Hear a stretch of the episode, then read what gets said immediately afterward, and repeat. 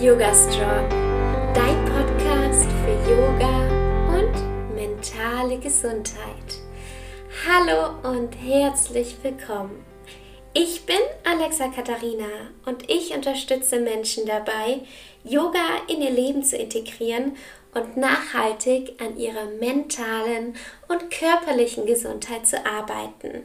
Im Leben geht nicht immer alles nur nach oben.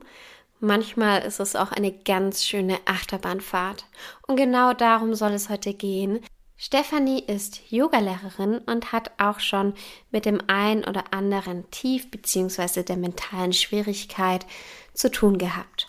Heute sprechen wir darüber, wie sie es geschafft hat, immer wieder ihren Weg zu suchen und sich aus einem Tief herauszukämpfen. Hallo liebe Stefanie, vielen Dank, dass du dir heute Zeit nimmst und hier im Yoga Strong Podcast bist. Erzähl doch mal, wer bist du so und was machst du? Hallo Alexa, vielen lieben Dank für die Einladung. Ich freue mich total, heute hier sein zu dürfen. Es ist total spannend, in einem Podcast sein zu dürfen, den ich mir sonst immer anhöre. Welche Ehre, Dankeschön. Also, ich bin Stefanie, ich bin Yogalehrerin, vor allem mit Fokus auf Yoga im Alltag oder auf Englisch sagt man ja Yoga off the mat. Und ja, ich lebe in Mannheim und unterrichte dort und ja, was gibt es sonst noch so Spannendes über mich zu sagen? Ich bin total die Naturliebhaberin und liebe es einfach, die Natur in mein Leben einzuladen, sei es durch Yoga draußen, sei es durch Do-it-yourself, durch ätherische Öle, durch alles, was irgendwie mit Pflanzen und Natur zu tun hat. So schön, da haben wir einige Gemeinsamkeiten. Stefanie, was bedeutet für dich denn Yoga? Ja, total spannend. Also in einem Satz würde ich sagen, Yoga bedeutet für mich eine Lebenseinstellung. Das ist jetzt natürlich erstmal ziemlich vage beziehungsweise groß formuliert. Im Großen und Ganzen heißt das aber für mich eine Lebenseinstellung, die mir, meiner Gesundheit, aber auch meinem Umfeld und meiner Umwelt gut tut, die im Einklang ist. Das ist für mich Yoga. Schön, danke dir. Seit wann machst du Yoga? Also ja, so, ich sag jetzt mal richtig im Sinne von, was meine ich mit richtig, als Lebenseinstellung seit, es dürften jetzt drei, vier Jahre sein. Ich hatte schon als Teenager mal erste Kontakte mit Yoga. Damals fand ich es aber noch ziemlich doof vor allem, weil ich dachte, oh ja, das ist ja nur rumliegen und ich wollte was Sportliches. Und gut, dass Yoga auch sehr sportlich sein kann, das weiß ich mittlerweile auch. Aber damals war mir das gar nicht so richtig auch bewusst, was Yoga ist. Also ich würde sagen, so drei, vier Jahre wirklich als Lebenseinstellung. Schön. Und äh, Stefanie, wir sprechen ja heute über die mentale Gesundheit. Und das ist ja ein ganz spannendes Thema, was eigentlich jeden auch irgendwie betrifft. Magst du uns ein bisschen mitnehmen auf deine Reise, wie du in Kontakt mit deiner mentalen Gesundheit gekommen bist, vielleicht auch mentale Schwierigkeiten? Was sind so, was ist so dein Weg? Ja, also bei mir begann das leider schon relativ früh, dass ich mit meiner mentalen Gesundheit konfrontiert wurde. Und ich sage leider, weil es eben nicht auf eine positive Art war, sondern weil es mir richtig schlecht ging. Also mit so 13, 14 begann es bei mir mit Depression und auch Anorexie. Und da 13, hm, 14 war mir natürlich auch noch gar nicht so viel bewusst über mentale Gesundheit.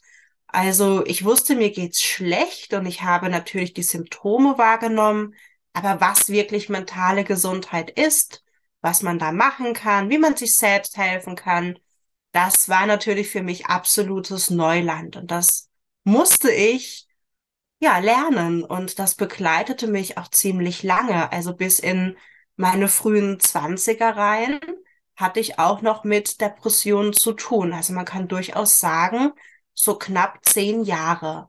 Und das ist natürlich eine ziemlich lange Zeit. Und in dieser Zeit habe ich aber natürlich auch ganz, ganz viel gelernt. Einmal natürlich, wie ich mir selbst helfen kann, aber natürlich auch über mentale Gesundheit. Was passiert da eigentlich im Körper und vor allem auch im Kopf? Also es ist ja nicht so, dass man sagt, okay, mir geht's jetzt schlecht und dann ist das irgendwie eine Laune oder so, sondern da passiert ja wirklich was im Körper. Also das war eine sehr lange, aber rückblickend jetzt natürlich auch gewinnbringende Reise. So spannend. Was bedeutet denn Anorexie für alle, denen das jetzt nichts sagt? Ja, also viele kennen wahrscheinlich eher den Begriff Magersucht.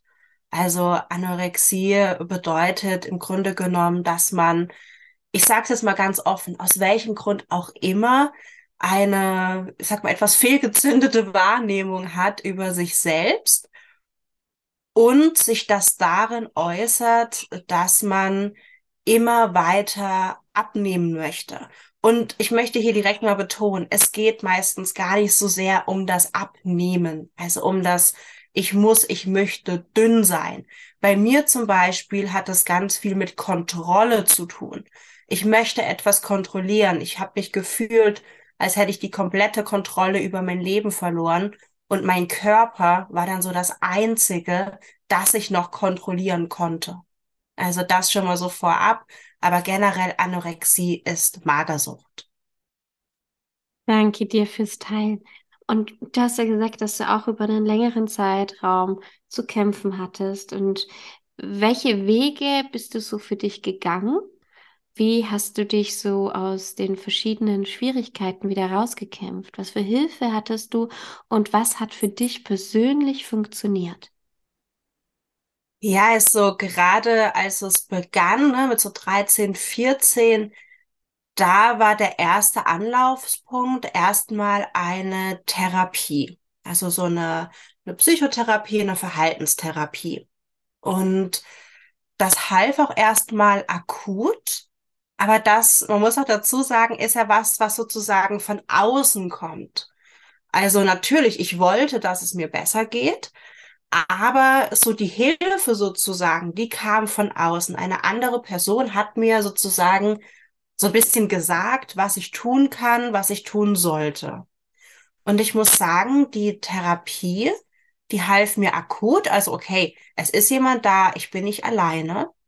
Aber so wirklich mein Problem oder die Ursache hat es eigentlich nicht bekämpft, sondern es war nur etwas, was meine Symptome vielleicht etwas gelindert hat. Das heißt also, ich war so ein Jahr in Therapie und habe dann nach dem einen Jahr gesagt, okay, ich möchte nicht mehr zur Therapie gehen.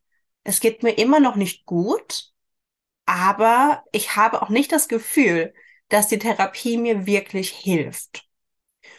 Und ich habe mich dann schon noch auf den Weg begeben, mir selbst zu helfen. Man muss sagen, ich bin eine sehr intrinsisch motivierte Person.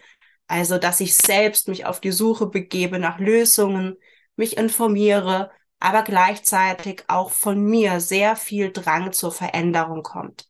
Also ich brauche es gar nicht mal so sehr im Außen, dass mich jemand an die Hand nimmt, mich motiviert, sondern das kommt bei mir von innen. Ich glaube, eine Person, die extrinsisch motiviert ist, für die ist eine Therapie wirklich super und der kann das unglaublich gut helfen. Bei mir war das jetzt aber nicht so sehr der Fall.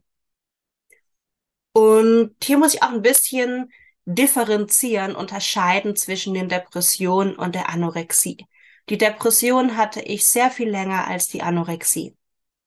Meine Mutter, die kaufte mir damals Bücher. Ich habe damals ein Buch nach dem anderen gelesen. Also man kann wirklich sagen, pro Tag ein Buch. Und ein Buch, das heißt Die Frau, die im Mondschein aß. Ich hoffe, ich erzähle den Titel jetzt richtig.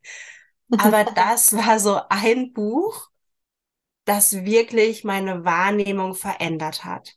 Weil da geht es wirklich darum, dass das Essen nicht einfach nur Essen ist, sondern Ernährung. Ich schenke meinem Körper Nahrung. Ich ehre meinen Körper. Ich wertschätze meinen Körper. Und das war für mich der erste ja, Punkt, der erste Anhaltspunkt, mich wieder auf so eine Reise zu meinem Körper in eine Verbindung einzulassen. Und daraus folgte dann, dass ich mich auch ja, bei Social Media, äh, ich sag mal, mehr informiert habe, mir Vorbilder gesucht habe, gesunde Vorbilder, vor allem im Bereich Clean Eating. Und hier sieht man auch wieder, es wird oft im Zusammenhang mit Magersucht, mit Anorexie so verteufelt, oh, Social Media und die ganzen Magermodels. Und da muss es einem ja schlecht gehen, wenn man das alles sieht. Für mich war es genau andersrum. Mir hat Social Media wahnsinnig geholfen, weil ich eben einen einfachen Zugang hatte zu gesunden Quellen.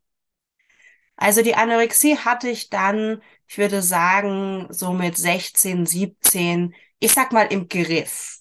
Ja, im Griff im Sinne von, ich habe wieder normal gegessen, ich hatte ein normales Gewicht und ich war nicht nur mental auf mein Essen, auf meine Ernährung fokussiert, sondern hatte auch wieder richtig Spaß am Essen.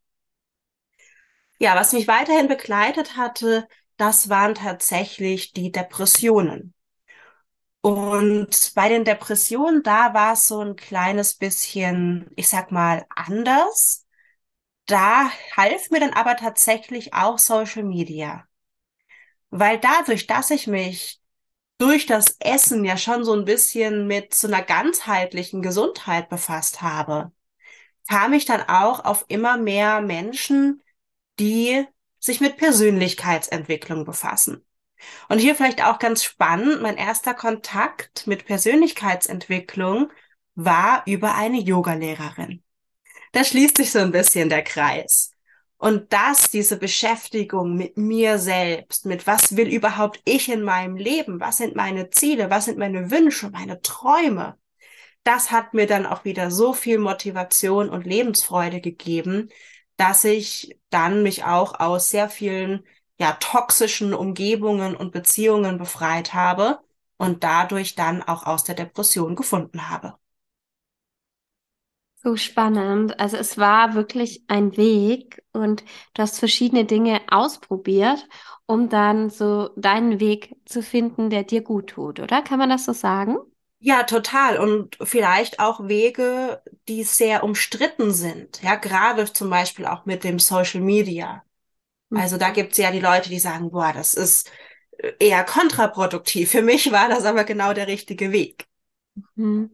Und wenn du jetzt so sagst, okay, ähm, das war so mein Weg, dann gab es ja trotzdem noch einige, also hast ja immer neue Sachen auch ausprobiert für dich, was glaube ich auch ganz wichtig ist auf dem Heilungsweg. Wie konntest du dich denn jetzt von zu einem Tief oder, oh, okay, das war jetzt nicht ganz mein Weg. Wie konntest du dich jedes Mal wieder aufraffen? Was hat dir da geholfen, um weiterzumachen, um deinen Weg wirklich zu finden? Ja, also tatsächlich muss man ja auch bedenken, zumindest was bei mir so, dass ich mich in der Zeit in einem auch ja, sehr ungesunden Zustand bezüglich meines Nervensystems befand. Also ich glaube, alle haben jetzt mittlerweile schon mal was von diesem Freeze, Fight, Flight gehört. Und ich war tatsächlich sehr lange in so einer Erstarrung. Und durch diese Erstarrung kam es, dass ich ja dissoziiert war, also dass ich sozusagen mich wie so weggeträumt habe. Man kann das vielleicht vergleichen mit so einem andauernden Tagtraum. Also ich war mental gar nicht im Hier und Jetzt in der sozusagen echten Welt, sondern ich habe eigentlich ständig in meiner Fantasie gelebt. Und das heißt, der erste Schritt war erstmal da wieder rauszukommen. Und was hier eben auch sehr geholfen hat, war diese Schnittstelle, was ich online gesehen habe und was ich mir aufgrund von Büchern vorgestellt habe und dann mir zu überlegen, wie kann ich das in meinen Alltag bringen? Und das waren natürlich auch ganz, ganz kleine Schritte. Das war zum Beispiel das regelmäßige gesunde Frühstück oder jeden Tag fünf Minuten Meditation, ja, geführte Meditation. Es war nicht irgendwie, dass ich mich wo hätte hinsetzen können und für mich sein, aber ich habe angefangen mit geführter Meditation fünf Minuten am Tag. Und so konnte ich das dann immer steigern. Aber auch aufgrund dessen, dass ich mir so genau vorstellen konnte, was ich möchte, wo ich hin wollte, hat es mir, glaube ich, doch auch geholfen. Also es war nicht nur schlecht, dass ich in dieser Fantasiewelt war. Hast du denn drei Tipps, so konkrete, hey, das kannst du machen, wenn es dir gerade nicht so gut geht, um einfach wieder aus diesem Tief rauszukommen? Ja, das erste wäre tatsächlich mal zu überlegen, wo will ich hin? Und das muss gar nicht so der große Lebenstraum sein. Das kann auch einfach nur sein, hey, ich möchte morgen früh wieder aufwachen. Und dann sich vielleicht eine Sache, eine ganz, ganz, ganz kleine Sache zu überlegen, die ich jetzt und heute dafür tun kann. Also aktiv werden. Wirklich die Verantwortung zu übernehmen, gleichzeitig auch zu akzeptieren, okay, ja, jetzt gerade geht es mir schlecht, aber ich entscheide mich dafür, dass das kein Dauerzustand ist. Jetzt geht's mir schlecht und ich werde aktiv, um etwas zu tun. Das wäre mein erster Tipp. Der zweite Tipp ist, such dir Hilfe. Und Hilfe kann bedeuten, eine Therapie zu machen. Hilfe kann bedeuten, einen Spaziergang zu machen. Hilfe kann bedeuten, ein Buch zu lesen. Das kann ganz unterschiedlich sein.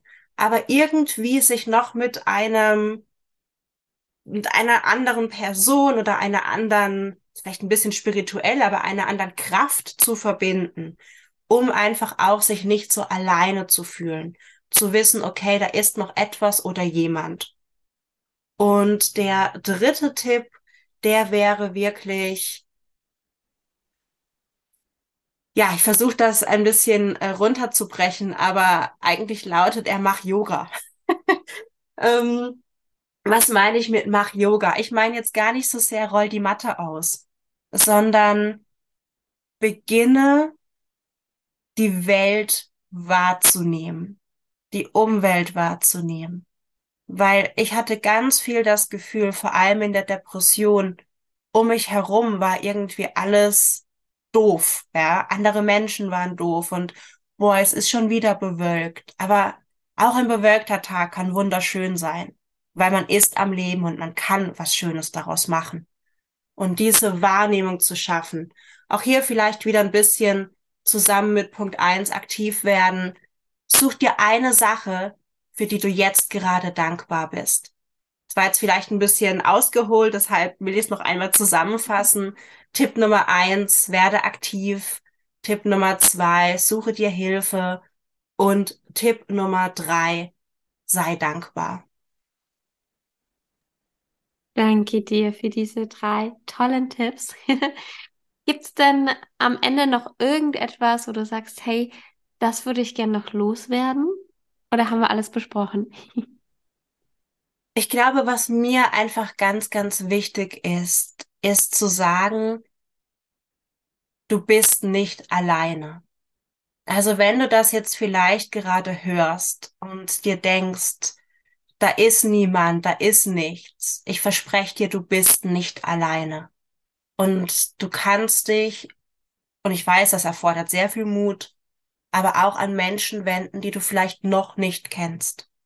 Sei das eine Yogalehrerin, ein Yogalehrer, ein Therapeut, deine beste Freundin, gut, die kennst du dann wahrscheinlich, aber du bist nicht alleine und es gibt immer Menschen, die dich unterstützen werden.